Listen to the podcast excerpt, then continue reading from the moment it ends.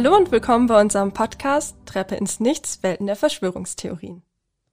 In den letzten Folgen haben wir uns schon mit konkreten Beispielen und Phänomenen von Verschwörungstheorien beschäftigt. In der heutigen Folge wollen wir uns mit dem Umgang mit Verschwörungstheorien genauer auseinandersetzen und uns anschauen, was es da für verschiedene Möglichkeiten gibt. Und dafür ist heute Benedikt hier. Hi Benedikt. Hallo Vanessa, schön, dass ich da sein darf. Du bist also heute hier und kannst uns vielleicht eine Anleitung liefern, wie wir mit Verschwörungserzählungen umgehen können? Ja, ganz so einfach ist das leider nicht. Äh, wir werden in der Folge jetzt leider kein Patentrezept liefern können. Äh, noch können wir irgendwie die Welt von Verschwörungsgläubigen komplett befreien.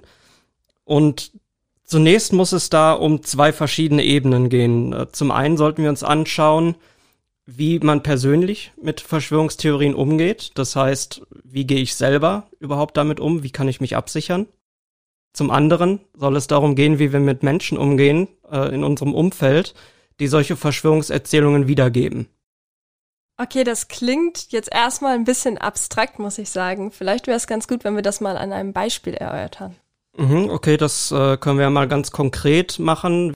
Die meisten von uns kennen wahrscheinlich äh, eine Person in unserem Umfeld, die vielleicht krude Sachen in den Familienchat schreibt. Ähm, oder jetzt beispielsweise ein Onkel, der auf Facebook einen Post teilt, der fragwürdige Informationen über Corona beispielsweise beinhaltet. Und dann kommt eine dritte Person dazu und die kommentiert darunter, das ist doch eine Verschwörungstheorie.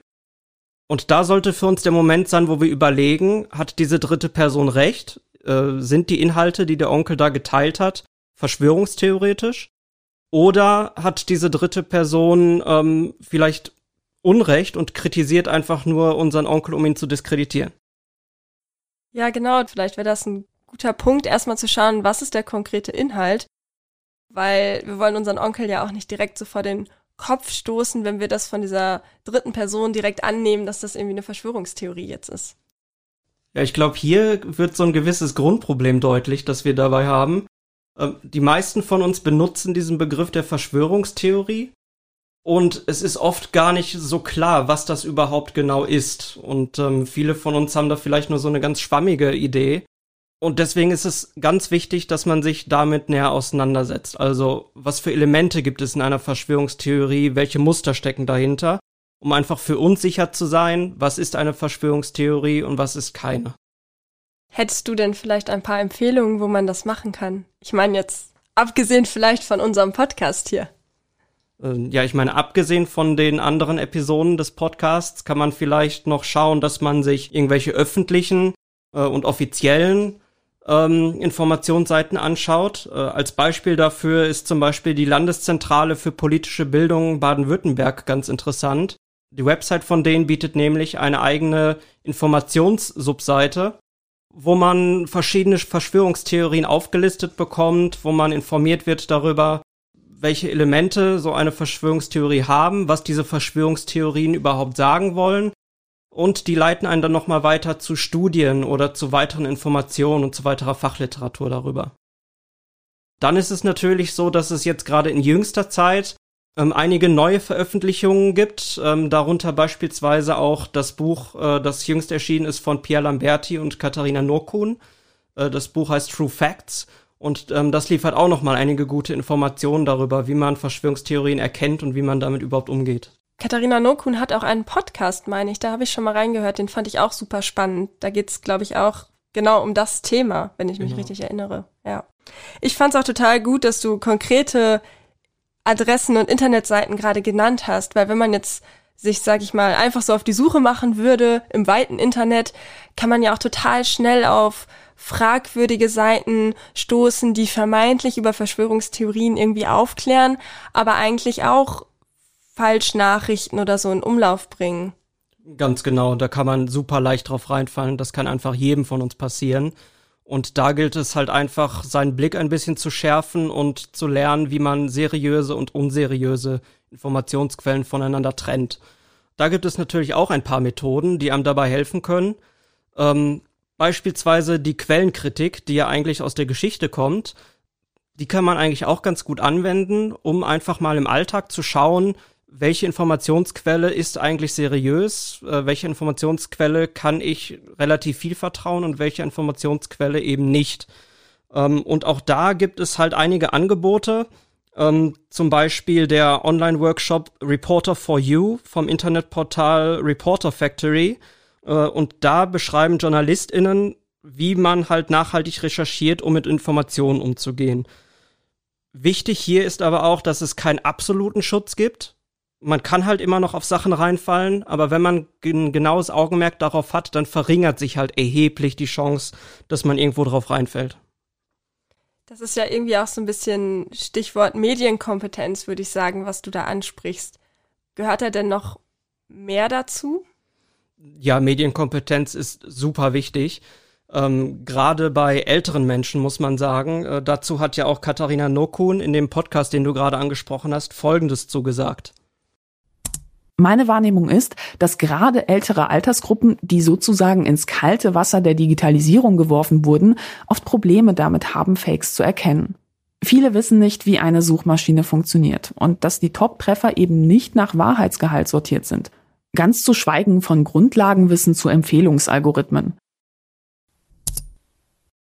Ja, und diesen Algorithmus, den Frau Nokunde anspricht, äh, der war mir beispielsweise vor der Recherche überhaupt nicht bekannt. Und wenn man sich da mal näher mit auseinandersetzt, vor allem was so auf Plattformen wie YouTube passiert, das ist relativ interessant. Denn wenn man da ein verschwörungstheoretisches Video anklickt, dann erhält man gleich eine Empfehlung für das nächste Video mit ähnlichem Inhalt und darauf wieder das nächste Video mit ähnlichem Inhalt. Das geht dann immer so weiter. Und da kann sich dann ganz schnell der Eindruck äh, einschleichen, dass es für diese Theorien oder für diese Erzählungen eine Diskursmehrheit gibt und das verzerrt das Bild auf die Realität. Dann muss man natürlich aber trotzdem auch sagen, dass es super wichtig ist, ähm, eine Multiperspektivität zu wahren. Das heißt, man informiert sich möglichst in verschiedenen Informationsquellen und man schaut auch, was für verschiedene Standpunkte es gibt. Ähm, es ist unwahrscheinlich, dass nur ein Standpunkt die volle Wahrheit für sich gepachtet hat. Und deswegen sollte man sich verschiedene Informationsquellen angucken und vielleicht auch den einen oder anderen kontroversen Standpunkt vielleicht berücksichtigen, wenn man sich seine Meinung bildet. Und diese ganzen Auseinandersetzungen, diese kritischen Auseinandersetzungen mit dem Thema, bilden vielleicht auch den Grundstein dafür, wie man eigentlich umgeht mit den Menschen, die dann solche Verschwörungserzählungen reproduzieren. Okay, wir haben uns ja jetzt länger mit der ersten Ebene, du hattest ja am Anfang des Podcasts davon gesprochen, dass wir zwei Ebenen haben, einmal wie wir uns absichern und dann wie wir darauf basierend quasi mit Gläubigen von Verschwörungserzählungen umgehen. Haben wir uns jetzt mit diesen Informationen denn genug abgesichert? Könnten wir quasi zur nächsten Ebene rübergehen und uns anschauen, wie wir darauf basierend jetzt mit Menschen umgehen können? Mit unserem Onkel zum Beispiel? Um zu verstehen, warum Menschen überhaupt anfällig für solche Erzählungen werden, also um zu verstehen, warum unser Onkel überhaupt damit anfängt, solche Inhalte zu teilen, ähm, ist es wichtig, dass man sich darüber klar wird, welche Funktion die überhaupt in dem Leben eines Menschen erfüllen können. Und dieses Glauben an solche Erzählungen ist eigentlich eine Veranlagung, die in jedem von uns drin ist. Ja, aber was ist denn dann, wenn der Onkel sein Denken nicht so hinterfragt, also quasi sich ja offensichtlich nicht so abgesichert hat mit den Dingen, die du vorher erwähnt hast? Wie gehen wir denn dann weiter damit um? Und wie gehen wir dann auch damit um, dass er diese verschwörungstheoretischen Inhalte weiter verbreitet, zum Beispiel jetzt in einem WhatsApp-Chat? Weil für mich ist es dann manchmal schwer nachzuvollziehen, warum jemand ausgerechnet in dem Moment, wenn er das vorher noch gar nicht gemacht hat, anfängt, sowas zu verbreiten und dann vermutlich auch daran zu glauben. Wenn man mit Leuten umgeht, die Verschwörungserzählungen reproduzieren, da kann es natürlich schnell zu Frustration kommen, beiderseits ähm, dass beide Positionen nicht zusammenkommen und dass dann halt so ein Gespräch beispielsweise in einer WhatsApp-Familiengruppe komplett eskaliert und man sich streitet, Beleidigungen an den Kopf wirft. Wenn sowas passiert, dann ist das Kind noch nicht in den Brunnen gefallen. Das heißt, man kann die Situation vielleicht noch retten. Äh, vor allem, wenn man jetzt das Beispiel hat, dass es ein geliebter, nahestehender Mensch ist, jetzt der Onkel. Und da ist es halt wichtig, dass man schaut, dass man es immer noch mit einem Menschen zu tun hat sofort in eine Auseinandersetzung zu gehen mit diesem Menschen, ist da vielleicht nicht immer die richtige Wahl. Man muss sich halt auch bewusst werden, dass man zwischen der Verschwörungstheorie selber, also zwischen den Inhalten, die verbreitet werden, und der Person, die diese Inhalte verbreitet, differenziert. Ja, das leuchtet mir total ein, weil das zeigt ja, man muss irgendwie deeskalierend und empathisch sein. Und wie kann man dann weiter, also reflektierter in diese Situation hineingehen? Ich glaube, der erste Schritt sollte dann einfach sein, zu hinterfragen, warum der Onkel überhaupt jetzt an solche Erzählungen glaubt und warum er die weiterträgt. Ja, was steht hinter diesen Aussagen? Warum glaubt er jetzt an sowas und warum trägt er das weiter? Also da könnte ja auch sowas hinterstecken wie, dass er sich vielleicht besonders fühlen will darüber. Pierre Lamberti sagt dazu ja auch in einem Podcast von Frau Nokun, dass es gerade jetzt während der Corona-Pandemie ein wichtiger Faktor ist. Also dass der Verschwörungsglaube da ein wichtiger Faktor ist, mit dem gewisse Bedürfnisse dann kompensiert werden. Und sie begründet dann die Attraktivität von Verschwörungstheorien in der Corona-Pandemie auch so. Weil sie sich eben damit besonders fühlen können, weil sie sich aufwerten können. Und das eine Funktion, ähm, die sicherlich in der Pandemie auch nochmal verstärkt eine Rolle spielt, wo das soziale Leben ja ganz häufig einfach zurückgefahren wurde. Ja, das ist auf jeden Fall ein ganz interessanter Punkt. Ähm, der trifft aber nur auf manche Menschen zu. Es gibt halt nicht die eine prototypische Person, die an Verschwörungstheorien glaubt.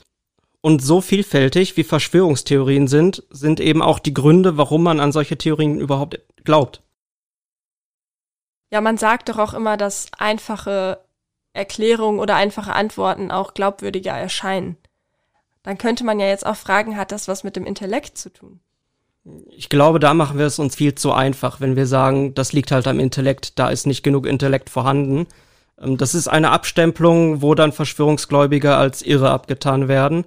Und das ist genau das, was wir halt nicht wollen. Wir wollen vielleicht viel lieber mit den Leuten ins Gespräch kommen darüber.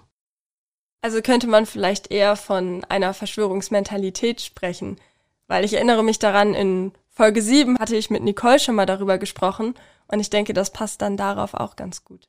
Ja, auf jeden Fall. Die Verschwörungsmentalität ist dafür ein viel passenderer Begriff, glaube ich. Ähm, aber ich denke, man kann auf jeden Fall festhalten, dass der Glaube an Verschwörungstheorien immer so ein bisschen was mit der Suche nach Antworten zu tun hat. Ähm, wir möchten gerne herausfinden, wie die Welt eigentlich funktioniert. Und dafür brauchen wir Gewissheit, die viele von diesen Theorien einfach liefert. Und andererseits wäre eine Unsicherheit schwer auszuhalten. Aber ist das nicht eigentlich das, was Pressearbeit mit ausmacht? Also, dass da versucht wird, Inhalte so aufzubereiten, dass wir als KonsumentInnen davon mehr Gewissheit erlangen können? Ja, das sollte man eigentlich meinen. Ähm, das Problem ist hier nur, dass die meisten Menschen, die an Verschwörungstheorien glauben, ähm, das Vertrauen in diese etablierten Medien äh, verloren haben. Ähm, da kommen dann natürlich solche Begriffe wie Lügenpresse oder Fake News ins Spiel. Verschwörungsgläubige vertrauen dann mehr auf solche alternativen Medienformen, und äh, diese Medienform bedient dann halt auch automatisch das Weltbild, das den Menschen entspricht. Und äh, so fällt es natürlich dann auch leichter, im Sinne der Verschwörungstheorie, an die man glaubt, ähm, Widersprüche in der Welt aufzulösen und eine gefühlte Unsicherheit wettzumachen. Also geht es dabei immer darum, quasi Kontrolle und auch Sicherheit herstellen zu können. In dem Fall dann auch teilweise über das Konsumieren von diesen alternativen Plattformen statt, sage ich mal jetzt, der, der etablierten Medien.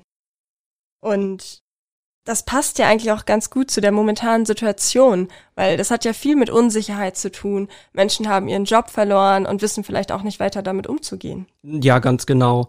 Darauf geht Frau Nokun auch in ihrem Podcast ein und sie bringt es sehr genau auf den Punkt. Mehrere Studien konnten außerdem zeigen, dass Menschen in Situationen, in denen sie einen Kontrollverlust erleben, anscheinend anfälliger für Verschwörungserzählungen sind. In solchen Situationen haben die meisten Menschen eben das Gefühl, ja verdammt, hier entgleitet mir irgendwie alles, was ich mir mühsam aufgebaut habe. Und das macht Angst. Menschen neigen in solchen Situationen eher dazu, Muster zu sehen, wo keine sind. Und dieser Zusammenhang ist auch eine mögliche Erklärung, warum Menschen, die man eigentlich für total vernünftig gehalten hat, ja, in der Krise plötzlich wie aus dem Nichts Verschwörungserzählungen verbreiten. Man kann sich den Glauben wie eine Art psychologisches Hilfskonstrukt vorstellen. Wie so eine Art inneres Geländer, an dem man sich festhalten kann, wenn alles andere um einen herum zusammenbricht. Der große Plan, an den man dann glaubt, ist dann zwar nicht schön, das hat ja meistens was mit sehr apokalyptischen Szenarien zu tun, aber wenigstens glaubt man ihn zu kennen Und die Schuld an der Situation den angeblichen Verschwörern in die Schuhe zu schieben, kann sich ja auch ganz entlastend anfühlen. Ja, und dieses Geländer, diese Orientierungshilfe, die Frau Nokun anspricht, die kann man dann vielleicht äh, auch noch anders verstehen. Denn beim Abgleiten in dieses Reich der Verschwörungstheorien verfolgen die meisten Leute so eine Spur von Indizien und Beweisen. Und das führt dann dazu, dass man alle Nase lang so ein Aha-Erlebnis hat. Und das motiviert einen natürlich. Das äh, bringt einen dazu zu denken, dass man der Wahrheit immer wieder ein Stückchen näher gekommen ist. Also fördert so ein gewisser, ich sage mal, Entdeckergeist und diese Belohnungsfunktion dahinter dann den Glauben an Verschwörungserzählungen? Ja, ganz genau. Also man befindet sich dann sozusagen auf so einer Abenteuerreise in Richtung Wahrheit und äh, das spornt einen an und das gibt einem Orientierung und das vermittelt Sicherheit. Aber geht es dann nur um das Unterscheiden von wahr und unwahr bei diesem Streben nach Sicherheit? Also ich würde mich jetzt fragen, was ist denn mit dem persönlichen Wohlempfinden dabei?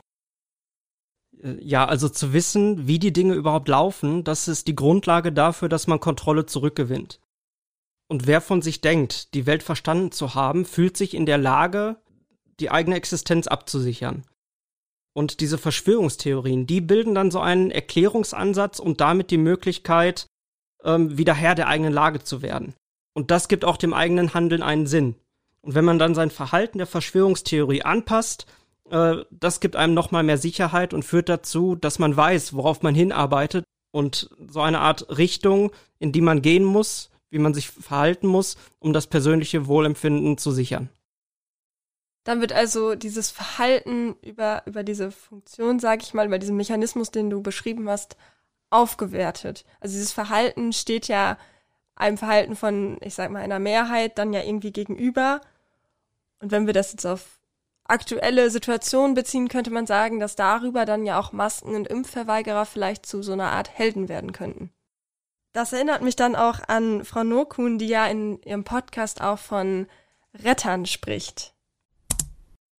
Solche Geschichten eignen sich eben hervorragend dazu, einen gemeinsamen äußeren Feind zu konstruieren. Quasi einen Sündenbock für alles Übel in der Welt. Einerseits warnt man vor apokalyptischen Zuständen durch eine drohende Verschwörung. Andererseits präsentiert man sich selbst als strahlender Retter, der die drohende Katastrophe als einzige abwenden kann. Sie spricht ja auch von Sündenböcken. Heißt das dann, dass es in Verschwörungserzählungen eigentlich auch immer um dieses Wir gegen sie bzw. wir gegen die geht, oder? Das Element weisen tatsächlich viele Verschwörungstheorien auf, äh, aber ich denke, das kommt auch immer auf die Theorie an. Sicher ist aber, wer die eigene Gruppe aufwertet, indem man sich als vermeintlichen Retter oder als Aufgeklärte wahrnimmt, dann stellt man sich halt besser als den ganzen Rest. Und wie wir schon sagten, da hebt man sich selbst mit hervor und äh, das kann dann ein wichtiges Element der Persönlichkeit werden. Also steigert das in gewisser Weise das Selbstbewusstsein, also durch diesen Kontrollgewinn. Es gibt eine Orientierung, es gibt irgendwie Sinn und auch ein Verständnis von dem Weltgeschehen. Also man kann das irgendwie interpretieren und man bekommt darüber dann auch wieder diese Sicherheit. Das ist dann alles das, was Verschwörungstheorien irgendwie vermitteln, würde ich sagen. Und jetzt aber, wenn wir wieder auf unseren Onkel zurückkommen, wie hilft uns das denn da jetzt alles weiter? Ja, ich denke, wenn wir verstehen, warum mein Onkel jetzt an eine bestimmte Verschwörungstheorie glaubt, dann gibt mir das die Möglichkeit, mit ihm anders umzugehen. Äh, das gibt mir die Möglichkeit, einfühlsam mit ihm zu sein. Ich glaube, es ist hier jetzt wichtig zu verstehen, äh, dass es sich bei dem Onkel jetzt nicht um irgendeinen Verrückten handelt, sondern um einen Menschen mit Gefühlen und Bedürfnissen, die jetzt gerade, wahrscheinlich in einer Situation des Kontrollverlustes, durch diese Verschwörungstheorie bedient werden. Und dann kann ich mich auch einfach besser darauf einstellen, wie ich mit ihm umgehe. Ich habe quasi dann die Bedürfnisse herausgefunden, die er sich erhofft, die irgendwie mit der Verschwörungstheorie letztendlich befriedigen zu können. Und wenn ich das jetzt angehen wollen würde, also ich würde jetzt als erstes an sowas denken wie in einem gemeinsamen Gespräch, das vielleicht herauszufinden. Ja, ähm, ein Gespräch ist sehr wichtig, aber es wäre jetzt vielleicht etwas plump, wenn man dann zu ihm hingeht und einfach mal fragt, hey Onkel Heinz, vor was hast du Angst? Was macht dich unsicher? Ähm, es geht hier jetzt um Fingerspitzengefühl und äh, wichtig ist es da halt auch zu schauen, in welcher Beziehung steht man zueinander. Ähm, angenommen, mit unserem Onkel sind, sind wir jetzt äh, in der Kindheit immer relativ eng gewesen. Das gibt einem natürlich eine ganz andere Ebene, mit ihm zu reden. Und bei Gesprächen können wir uns dann vielleicht einfach vertrauensvoll über momentane Situation unterhalten und über die Ansichten unterhalten und daraus dann vielleicht irgendeine Erkenntnis ableiten. Wenn dann in dem Gespräch, sagen wir mal, herauskommt, dass unser Onkel das Gefühl hat, in der Gesellschaft nicht so viel bewegen zu können, dass sein Handeln irgendwie keinen Sinn ergibt, wie kann ich denn dann ansetzen? Also könnte ich Ihnen zum Beispiel ehrenamtliche Tätigkeiten empfehlen oder so? Ja, das ist zum Beispiel eine Möglichkeit, die man dann hat. Ähm, eine andere Möglichkeit wäre dann beispielsweise einfach ähm, auf, auf ganz grundlegender Ebene dem Onkel klarzumachen, was für eine positive Rolle er überhaupt im Familienleben immer spielt und auch gespielt hat. Und das kann dann bereits ausreichen? Äh, ja, wahrscheinlich ist es damit halt noch nicht getan, aber ich denke, wenn man dem Onkel so empathisch begegnet, ist das äh, erstmal ein guter, positiver, wichtiger Schritt. Und darauf kann man dann vielleicht aufbauen. Auf jeden Fall ermöglicht das einem zu überlegen, wie man in Zukunft weiter mit dem Onkel umgeht. Okay, ich habe mir also Gedanken darüber gemacht, was genau mein Onkel dazu bewegt, diese Verschwörungserzählung weiterzutragen. Aber wie geht es denn jetzt nach dieser, nach diesem Streit, dieser Auseinandersetzung im WhatsApp-Chat weiter? Wir wollen ja nicht, dass das in irgendeiner Art weiter eskaliert. Und früher oder später werde ich ja auf diesen Onkel dann auch wieder treffen. Zum Beispiel auf einer, sagen wir mal, auf einer kleinen Familienfeier oder so. Und was ist, wenn er dann da auch wieder anfängt, diese Erzählungen zu verbreiten? Ja, ganz, ganz genau. Ähm, das ist so eine typische Situation, in der man äh, einfach wieder auf, auf, eine, auf einen Familienangehörigen trifft, äh, mit dem man sich vielleicht vorher äh, etwas zerstritten hat. Ähm, und ich glaube, man muss einfach ein paar Dinge klar machen für sich selber, bevor man überhaupt tatsächlich ins Gespräch mit dem Onkel dann geht auf dieser Familienfeier. Zuerst mal muss man sich natürlich überlegen, dass der Onkel wahrscheinlich im Internet in irgendwelchen Gruppierungen sein wird, ähm, in denen die Mitglieder diese Inhalte ebenfalls teilen. Das heißt, ähm, der Onkel befindet sich in so einer Art Echokammer oder Blase, äh, in der sich die Leute gegenseitig in ihrem Glauben bestärken. Die Sache ist jetzt, dass wir uns selber natürlich auch an die Nase fassen müssen, weil wir vermutlich auch aus so einer Echokammer kommen, nur eben ganz genau andersrum. Dass wir sozusagen viel mit Leuten zu tun haben, die Verschwörungstheorien eben sehr, sehr kritisch gegenüberstehen. Und jetzt stellt man sich halt vor, dass diese zwei Leute aus zwei verschiedenen Echokammern aufeinander kommen. Das kann sehr explosiv werden. Also das ist dann quasi das Szenario kritischer Hintergrund versus Verschwörungserzählung. Und wenn man sich dann nochmal auf diese Echokammern bezieht, kann ich mir auch vorstellen, dass die von Verschwörungserzählungen da vielleicht aggressiver sind? Oder sind die letztendlich doch vergleichbar? Ja, das ist das Interessante daran. Wir glauben vielleicht ganz gerne, wenn wir uns kritisch mit Verschwörungstheorien auseinandersetzen, äh, dass wir dann besonders sachlich mit allen verfügbaren Informationen umgehen. Es gab aber eine Studie, die verschiedene Gruppierungen untersucht hat und analysiert hat, Pro- und Kontra-Verschwörungstheorie, und ähm, dort die Inhalte durchforstet hat, und zwar nach Rechtschreibung, Satzbau und Vulgarität und es gab keine signifikanten Unterschiede zwischen den verschiedenen Gruppierungen. Das heißt, da ist keiner irgendwie besser oder schlechter als der andere. Also wir haben quasi jeweils die Bestätigung von unseren eigenen Echokammern und gehen von der Richtigkeit unserer Meinung aus irgendwie. Und was bedeutet das jetzt für das Gespräch mit dem Onkel? Ja, wir müssen uns halt im Klaren sein, dass das jetzt eine hohe explosive Mischung ist. Und wenn wir nicht aufpassen, kann das ganz schnell wieder eskalieren und zu einem Streit werden. Äh, und das jetzt halt auf der Familienfeier, das ist natürlich ziemlich ungünstig. Äh, wir müssen uns jetzt halt beide bemühen, sowohl mein Onkel als auch ich, äh, dass das ein ganz normales und ruhiges Gespräch wird. Ja, wo du jetzt ruhiges Gespräch sagst, das also das fällt mir jetzt schwierig, mir das vorzustellen, weil ja Verschwörungsgläubige häufig ihr Gegenüber auch als Feind wahrnehmen. Dazu hat ja auch Frau Nukun in dem Podcast auch was gesagt. Wer sein Gegenüber als Verschwörer als Feind sieht, der will nicht mehr diskutieren, Argumente austauschen und vielleicht am Ende einen Kompromiss finden. Mit einem Feind diskutiert man nicht. Ein Feind wird bekämpft. Und wie siehst du das jetzt? Äh, ja, das gilt natürlich für beide Seiten. Es ist jetzt schwer, ruhig zu reden, wenn mein Onkel in mir permanent einen Feind sieht und dementsprechend aggressiv auf meine Einwände reagiert. Aber genauso schwer wird das Reden, wenn ich ihn als Feind ansehe Ich darf jetzt nicht denken, ich muss ihn verbal niederringen in einer Diskussion. Und ich darf auch meinen Onkel jetzt nicht zu einem Pappaufsteller machen, der stellvertretend für alle Facetten einer Verschwörungstheorie herhält.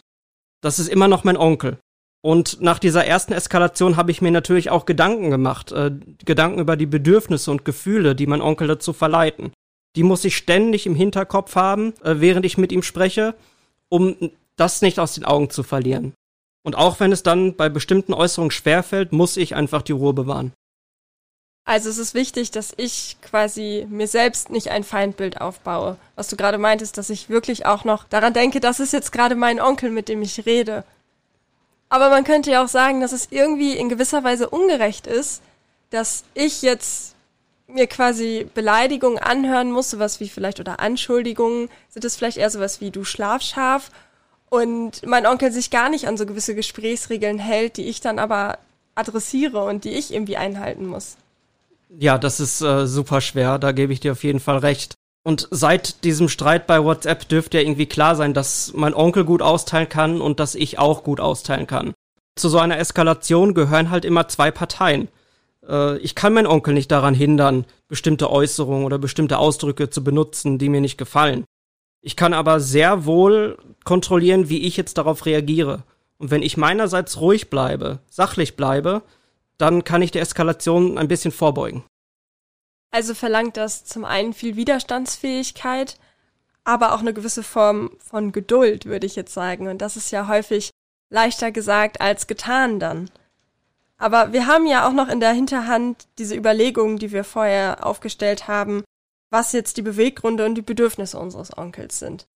Aber ich kann ja schlecht jetzt in ein Gespräch gehen und ihn direkt darauf ansprechen, oder? Ich kann ihn ja schlecht also ich kann ihm ja schlecht zum Beispiel sagen, dass ich verstehe, dass er mit Verschwörungserzählungen seinem Gefühl von Kontrollverlust entgegenwirken möchte. Ja, ganz genau. Ähm, das kann man nicht bringen. Diese Gedanken über die Bedürfnisse des Onkels, ähm, die dienen im Grunde nur mir selber, um mir darüber klar zu werden, dass mein Onkel eben nicht dieser irre Verschwörungsgläubige ist. Und genau deswegen sollte ich jetzt in dem Gespräch vermeiden, ihn irgendwie lautstark intellektuell zu analysieren, weil das einfach dazu führen würde, dass sich mein Onkel völlig zu Recht angegriffen fühlt oder niedergemacht fühlt. Und auch wenn ich jetzt in diesem Gespräch immer wieder betone, dass ich, weil ich jetzt einen akademischen Hintergrund habe oder sonst was oder mich mehr informiert habe, mehr weiß als er, dann kann das super schnell herablassend wirken. Und was dann ja noch dazu kommt, ist ja diese Skepsis gegenüber Wissenschaft und Akademiker und Akademikerinnen in Verschwörungserzählungen, die ist ja schon weit verbreitet. Ja, ganz genau. Ich glaube, das hat viel mit wahrgenommener Macht zu tun. Ähm, Pia Lamberti sagt dazu Folgendes. In der Psychologie geht man davon aus, dass der Glaube an Verschwörungen eine Vorteilsstruktur ist gegenüber all denen, die als mächtig wahrgenommen werden. Und dieses Wahrnehmen ist ganz wichtig, weil es nicht immer um objektive Macht geht, sondern häufig eben auch um eine Konstruktion von Macht. Und daher passt das ideologisch einfach auch zusammen, weil eben diese ja, Zuschreibung von Macht ähm, abgelehnt wird von Verschwörungsgläubigen. Und Studien zufolge werden auch AkademikerInnen oder die Wissenschaft als mächtig wahrgenommen. Und ich glaube, dass dieser Effekt noch dadurch verstärkt wird, wenn dann Leute herablassend auf Verschwörungserzählungen reagieren. Da sollte man auf jeden Fall wesentlich empathischer vorgehen. Klar, wenn man herablassend mit Leuten redet, verhärten sich natürlich die Fronten, egal ob jetzt Verschwörungsgläubiger oder Gläubige oder nicht. Aber du hast ja eben auch gesagt, man muss sachlich reden. Und jetzt hast du ja auch davon gesprochen, dass man das Ganze irgendwie auf einer emotionalen Ebene angehen muss. Also, dass man eine große Empathie mitbringen muss. Was ist denn jetzt deiner Meinung nach die richtige Strategie oder der möglichst beste Umgang damit? Ja, das ist eine gute Frage. Ähm, ich glaube, das ist mehr so eine Frage der Balance. Ich glaube, ich würde dafür plädieren, dass man sachliche Argumente auf eine empathische Art und Weise kommuniziert. Okay, das heißt also, ich muss widerstandsfähig gegen eventuelle Beleidigungen sein, darf mein Onkel trotzdem nicht als Feind sehen muss sachliche Argumente bringen und dabei empathisch bleiben, weil mein Onkel ja aufgrund bestimmter Bedürfnisse in dieser Verschwörungserzählung steckt. Bin ich dann jetzt fertig mit meiner mentalen Vorbereitung und kann quasi ins Gespräch starten? Leider noch nicht ganz. Ich muss mir nämlich auch im Klaren darüber sein, was jetzt überhaupt mein Ziel im Gespräch mit dem Onkel ist. Okay, als Ziel Also ich meine, das könnten ja verschiedene Dinge sein. Zum einen die Überzeugung von meiner Meinung, vielleicht auch ganz grundsätzlich die Abkehr von dieser Verschwörungserzählung, die er da verbreitet hat. Das dürfte jetzt, ich sag mal, nach dieser letzten Eskalation im WhatsApp-Chat ja ziemlich schwer zu erreichen sein. Ja, genau. Ähm, ich glaube, man muss hier auf mehreren Ebenen daran gehen. Ich sollte auf gar keinen Fall mit der Erwartung daran gehen, ähm, mein Onkel auf Teufel komm raus zu bekehren und ihm meine Meinung aufzuzwängen, weil das die einzig richtige Meinung wäre. Erstmal ist es mein Ziel, das primäre Ziel, dass dieses Gespräch nicht wieder eskaliert und ähm, damit sozusagen die Stimmung auf der kompletten Familienfeier ins Wasser fallen zu lassen. Das ist ja schon mal eine Verbesserung, wenn man sich diesen WhatsApp-Chat anguckt. Äh, es reicht aber vielleicht auch schon aus, wenn ich bloß kleine Zweifel über diese Verschwörungserzählung bei meinem Onkel sehe. Und da reichen dann schon wirklich kleine Zweifel aus? Ja, die, die Sache bei Verschwörungserzählungen ist halt, dass es da so viele unterschiedliche Grade gibt, in denen man sozusagen drinstecken kann. Ähm, Katharina Nokun vergleicht das beispielsweise mit einem Kaninchenbau. Da draußen gibt's Menschen, die tatsächlich Stück für Stück in solche Glaubenswelten reingezogen werden. Und man kann sich das wie so eine Parallelwelt vorstellen, wie so eine Art Kaninchenbau. Je tiefer sich die Menschen darin eingraben, desto schwieriger ist es auch, sie wieder rauszuholen. Äh, in unserem Beispiel ist der Onkel ja jetzt noch nicht so lange dabei, diese Verschwörungserzählungen zu reproduzieren. Äh, das heißt, er steckt möglicherweise noch nicht so tief in diesem Kaninchenbau drin. Und möglicherweise können diese kleinen Zweifel dann verhindern, dass er weiter in diese Glaubenswelt hineingerät. Okay, ich frage mich aber immer noch, ob das ausreicht, weil für mich wirkt das jetzt schon relativ idealistisch und vielleicht auch ein bisschen zu einfach. Ja, da wirst du sicherlich recht haben, weil es einfach keine Garantie gibt, dass das überhaupt funktioniert. Ähm, es gibt keine Garantie, dass mein Onkel nicht doch halt tiefer in diese Glaubenswelt hineingerät. Zumindest habe ich es versucht. Ähm, und eine weitere wichtige Sache sollten wir jetzt vielleicht nicht aus den Augen verlieren, denn auf dieser Familienfeier und auch in so einem WhatsApp-Chat beispielsweise ähm, gibt es hier noch stille Zuhörer. Ob es jetzt Gäste sind, ob es andere Leute in der Gruppe sind. Und die sollen ruhig wissen, dass es gute Gegenargumente gegen diese Verschwörungserzählung gibt. Und wenn schon nicht beim Onkel, dann fallen die Argumente vielleicht dort auf fruchtbaren Boden. Ja, stimmt. Das sollte man auf jeden Fall nicht vergessen, dass da ja immer Außenstehende irgendwie dabei sind. Das habe ich jetzt kurzzeitig gar nicht mehr im Kopf gehabt. Ähm, aber insgesamt sind das ja total viele Dinge, muss man ja sagen, die man im Hinterkopf haben muss, bevor man überhaupt in ein Gespräch gehen kann. Ist das denn dann praktisch umsetzbar? Und ist das nicht auch auf eine gewisse Art und Weise unfair, weil mein Onkel sich im Vorhinein nicht so viele Gedanken machen muss? Ja, auf jeden Fall, das ist garantiert nicht einfach. Ich glaube auch, dass es unheimlich viel Übung braucht, bis sich so eine mentale Einstellung überhaupt festigt. Ähm, aber wenn man jetzt denkt, das ist zu viel Arbeit, dann muss man sich vielleicht eine wichtige Frage stellen ist es mir jetzt einfach nur wichtig, dass ich in einem Gespräch Recht habe? Oder will ich viel lieber ein bedeutsames Gespräch mit dem Menschen, mit meinem Onkel führen, weil er mir halt als Mensch so wichtig ist? Und wenn das Letztere der Fall ist, dann sollte ich vielleicht einfach diese Arbeit wirklich investieren. Und um nochmal auf diese Balance zwischen Sachlichkeit und Empathie zurückkommen, ähm, wenn ich jetzt empathisch auf meinen Onkel reagiere im Gespräch über diese Verschwörungserzählungen, heißt das nicht, dass ich zu allem, was er jetzt von sich gibt, Ja und Amen sage. Vielmehr ist es halt so, dass der Ton die Musik macht. Das, was ich zu sagen habe, das sollte ich nicht kalt oder besserwisserisch zu sagen, sondern ich sollte freundlich, aber bestimmt mit dem Onkel reden. Und so hat dann halt auch der Inhalt eine viel bessere Chance zur Geltung zu kommen.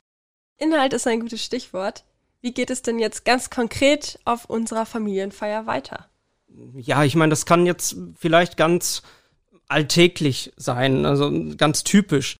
Der, wir sitzen zusammen, wir grillen vielleicht ein bisschen und ähm, irgendwann fällt ein Gesprächsfetzen, den dann unser Onkel zum Anlass nimmt, halt wieder über eine Verschwörungserzählung zu sprechen.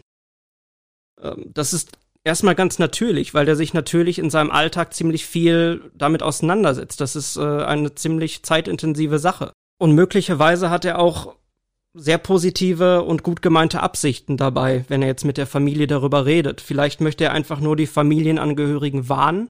Vielleicht möchte er sie aufwecken. Das muss jetzt nichts irgendwie Böses sein, was er, was er da im Schilde führt. Und wenn ich dann jetzt mit all diesen Dingen im Hinterkopf in das Gespräch gehe, wie gehe ich denn dann konkret mit ihm um? Ja, man kann sich da einiger interessanter Tools bedienen. Zuerst muss man sich dann natürlich bewusst sein, dass Verschwörungstheorien selber so eine Art Erklärungsprinzip für gesellschaftliche Ereignisse darstellen. Und da haben wir es oft mit einem abgeschlossenen Weltbild zu tun, wo man mit Fakten und Belegen vielleicht weniger gut rankommt. Und da sollte man dann vielleicht etwas um die Ecke denken und nicht einfach versuchen, irgendwelche Fehler aufzuzeigen. Das schließt dann ja eigentlich ganz gut an das an, was Frau Nokun auch in ihrem Podcast gesagt hat. Wer sein Leben bereits danach ausgerichtet hat, dass eine bestimmte Vorhersage auf jeden Fall eintreffen wird, dem dürfte es umso schwerer fallen, sich einen Fehler einzugestehen. Kann man ihn, also unseren Onkel, denn dann trotzdem noch inhaltlich irgendwie erreichen? Ja, kann man. Das erfordert aber dann viel Fingerspitzengefühl. Und ähm, ich würde einfach vorschlagen, dafür eignet sich der sokratische Dialog. Ähm, das ist so eine ja philosophische Gesprächstechnik. Und da geht es im Grunde darum, dass wir dann im Gespräch so eine nicht wissende, naiv fragende Haltung einnehmen, wo wir uns um Verständnis bemühen und darum bemühen, ähm, erstmal das zu akzeptieren, was der Onkel sagt und darauf dann Folgefragen zu stellen. Ähm, und im Grunde geht es dabei darum, drei große Fragen zu beantworten, nämlich was ist das? Darf ich das? Und soll ich das? Und um diese Fragen zu beantworten oder um dahin zu kommen zu dieser Antwort, ähm, gibt es einige Fragetechniken. Was für Fragetechniken sind das dann ganz genau? Erstmal kann man natürlich nach der Realitätsnähe dieser Erzählung fragen. Ähm, zum Beispiel fragt man, wie wahrscheinlich ist das, dass das jetzt so ist? Man kann natürlich auch die Logik dieser Aussagen überprüfen, indem man zum Beispiel weitere ähm, Fragen stellt wie, woraus schließt du das? Oder ähm, wie kommt diese Quelle, auf die du dich beziehst, zu diesem Schluss? Dann gibt es natürlich auch noch Fragen, wo ich die Moralvorstellungen des Onkels selbst überprüfe, indem ich zum Beispiel danach frage, wenn ich jetzt nach deinen Aussagen auf eine bestimmte Weise handeln sollte, ist das mit deinen moralischen Vorstellungen konform? Und all diese Fragen können äh, einen selbst, aber auch den Onkel durchaus weiterbringen in der Auseinandersetzung mit der Verschwörungserzählung selbst. Aber können bei solchen Diskussionen, auch wenn man diese Fragetechniken dann nutzt, die Diskussionen nicht trotzdem irgendwie noch entbrennen? Frau Nokun hat ja, wie wir es schon gehört haben, in ihrem Podcast auch was über diese Feindbildung erzählt. Ja, das kann natürlich vorkommen, dass das passiert. Ähm, aber in dem sokratischen Dialog geht es auch weniger darum, dass wir selber dann Inhalte reinschmeißen in diese Diskussion, um den Onkel herauszufordern, sondern einfach nur nachfragen, den Onkel die Inhalte liefern lassen, ähm, so dass dieser eventuell dann auch zur Selbsterkenntnis und Reflexion angeregt wird. Und wenn wir diesem Prozess wohlwollend gegenüberstehen und wenn wir tatsächlich interessiert daran sind, den Onkel besser zu verstehen, ähm, dann mildert das harte Diskussionen ab. Das wirkt ja schon so, als wäre das in einer gewissen Art und Weise ein längerer Prozess, der dann irgendwie angestrebt wird. Und gleichzeitig hat es auch eine gewisse Komplexität mit diesen Fragetechniken. Aber ich denke schon, dass sie ganz gut dafür da sein können, um Widersprüche wahrscheinlich sehr gut sichtbar zu machen. Frau Nokun spricht ja auch genau davon in ihrem Podcast. Teilweise glauben Anhänger sogar gleichzeitig Dinge, die sich eigentlich gegenseitig ausschließen. Beispielsweise These 1, Corona wurde absichtlich hergestellt, um möglichst viele Menschen zu töten. Und These 2, Corona ist eigentlich gar nicht gefährlich und das soll vertuscht werden. Widersprüche können ja auch ziemlich hartnäckig sein. Wie kann ich denn dann weiter vorgehen, wenn ich mit den vorherigen Techniken irgendwie gar nicht weiterkomme in dem Punkt? Ja, da gibt es auch noch äh, ein paar andere Möglichkeiten, ins Gespräch zu kommen. Äh, beispielsweise mit der Methode Reframing, wo ich dann vorschlage, den ganzen Sachverhalt aus einem völlig anderen Blickwinkel zu betrachten ähm, und eventuell den Inhalt umzudeuten. Dann gibt es beispielsweise auch noch die 5Y-Methode, wo dann einfach wiederholt nach dem Warum nach einer Aussage gefragt wird, wo dann beispielsweise bei einer Verschwörungstheorie ein gewisser sich wiederholender, sich selbst bestätigender Kreislauf aufgezeigt werden kann oder aber eine völlig unbefriedigende Antwort am Ende übrig bleibt, die aufzeigt, dass die Verschwörungserzählung vielleicht nicht so kohärent ist wie ursprünglich angenommen. Das Ziel bei allen Tools, die man im Gespräch anwenden kann, ist aber immer noch, dass man den Onkel einfach so ein bisschen dazu inspiriert, kritisch und eigenständig zu denken und eventuell verschwörungstheoretische Inhalte, denen er begegnet, dann kritischer gegenüberzustehen, als er das vielleicht bisher getan hat. Es gibt also eine Vielzahl von unterschiedlichen Gesprächstechniken, die man sich zur Hilfe nehmen kann oder ich denke sogar sollte, wenn man sich irgendwie auf so ein Gespräch wie jetzt mit unserem fiktiven Onkel vorbereitet. Aber wenn man jetzt, du hast gesagt, es gibt kein Patentrezept. Und wenn man wirklich nicht weiterkommt, wo ziehe ich denn dann vielleicht auch irgendwann eine Grenze? Das Stichwort hier ist auf jeden Fall Eigenschutz. Das heißt, ähm, die Frage muss ich mir einfach stellen, inwieweit bin ich jetzt noch bereit, mich mit dieser Person oder mit der Thematik auseinanderzusetzen. Und äh, gerade in Familien ist das kompliziert, weil man es da natürlich mit Leuten zu tun hat, mit denen man aufgewachsen ist, mit Leuten zu tun hat, die einem zwangsläufig natürlich wieder begegnen werden. Es handelt sich halt nicht um einen Fremden, den man einfach an der Kasse stehen lassen kann, wenn es einem zu bunt wird, sondern es ist halt mein Onkel, um den es hier geht. Und so ein Verschwörungsglaube kann selbst sehr innige zwischenmenschliche Beziehungen zur Spaltung bringen. Die Grenze verläuft halt genau da, wo man sich selber absolut nicht mehr wohlfühlt. Das bedeutet quasi wieder, dass ich an der Stelle auch reflektieren muss, aber an dem Punkt dann hinsichtlich meiner eigenen Rolle. Also wie weit bin ich da bereit zu gehen und wo ist vielleicht auch dann der Punkt erreicht, wo es auch für mich einfach belastend ist. Und wäre dann in dem Bereich, also wenn ich wirklich sage, das ist mir jetzt zu bunt und ich kann das nicht mehr weiter, wäre es dann auch legitim, den Kontakt zum Beispiel abzubrechen?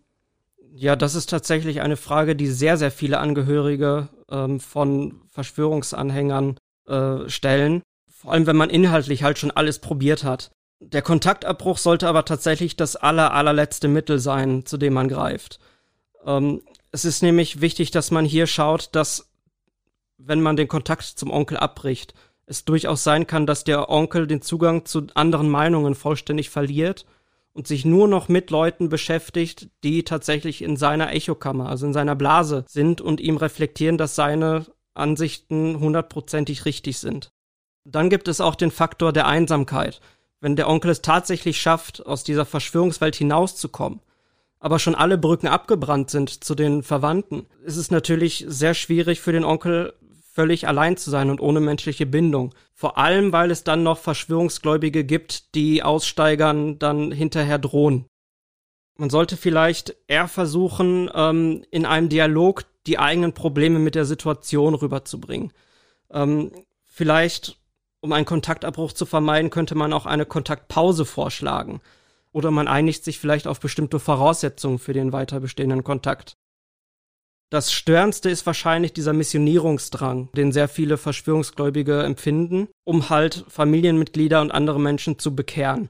Und genau das sollte dann halt auch angesprochen und problematisiert werden. Ich nehme mal an, dabei geht es dann nicht darum, unserem Onkel irgendwie zu verbieten, über gewisse Dinge zu sprechen, weil das wäre ja gar nicht im Sinne von deeskalierend oder empathisch, was du eben gesagt hast. Ja, ganz genau. Also es sollte nicht so rüberkommen, als würde ich meinem Onkel jetzt verbieten, über ein bestimmtes Thema zu sprechen. Ähm, ich, ich denke, man muss halt einfach nur klar machen, dass man diese Schreckensvision und Ängste, von denen Verschwörungstheorien hier teilweise sprechen, nicht teilt, sondern dass man stattdessen einfach gemeinsame schöne Erfahrungen schafft und Alternativen zu diesem Schrecken aufzeigt. Wie kann ich mir das dann vorstellen? Kann ich meinen Onkel einfach zu einem Angeltrip einladen? Ja, ich meine, wenn das was ist, was er gerne macht, dann kann man das zum Beispiel machen. Ähm, das Beste ist vielleicht, wenn man den Onkel diese Entscheidung selber treffen lässt. Ich meine, im Grunde geht es bei Verschwörungserzählungen ja auch um diese Mechanismen der Fremdbestimmtheit und der Determinierung.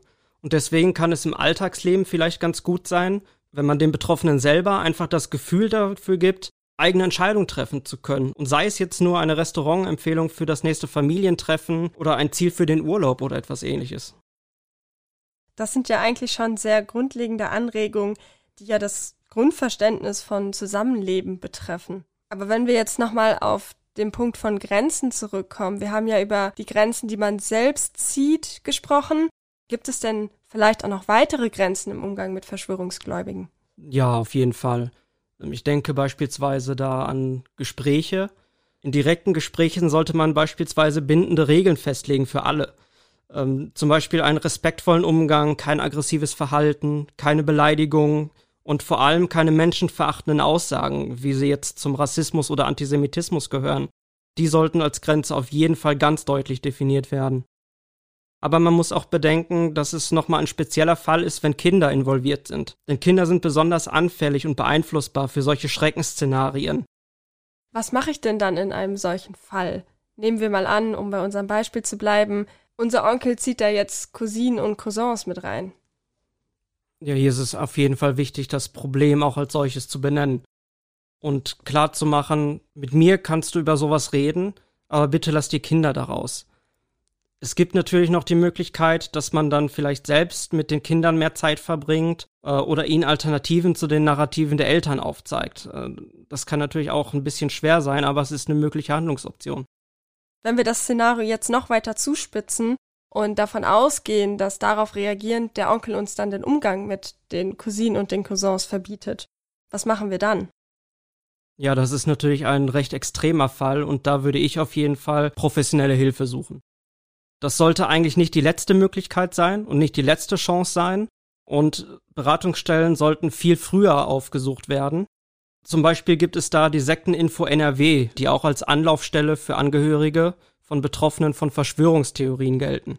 Die sollte man aber auch möglichst früh anlaufen, wenn man das erste Gefühl der Überforderung bekommt, einfach um noch mehr Handlungsoptionen aufgezeigt zu bekommen. Also wir wissen jetzt, es gibt auf jeden Fall einige Methoden und auch Anlaufstellen, ob es jetzt im Internet oder ob es solche Stellen wie die Sekteninfo sind, die du gerade genannt hast, die uns helfen können bei dem Umgang mit Verschwörungsgläubigen. Ich habe auf jeden Fall super viel gelernt und kann super viel mitnehmen heute. Zum einen beginnt es erstmal damit, dass wir uns selbst absichern.